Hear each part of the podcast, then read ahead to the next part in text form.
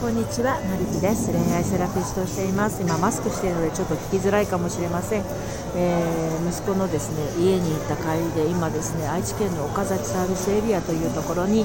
ます。えーとライブがねずっとあの連休中でできないんですけど明日のですね5月3日、えーと、午後の1時13時から、